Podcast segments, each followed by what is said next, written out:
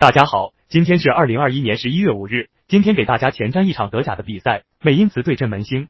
美因茨目前高居德甲第五名，距离前四欧冠区只有一分之差。本赛季的引援对球队起到了很好的作用。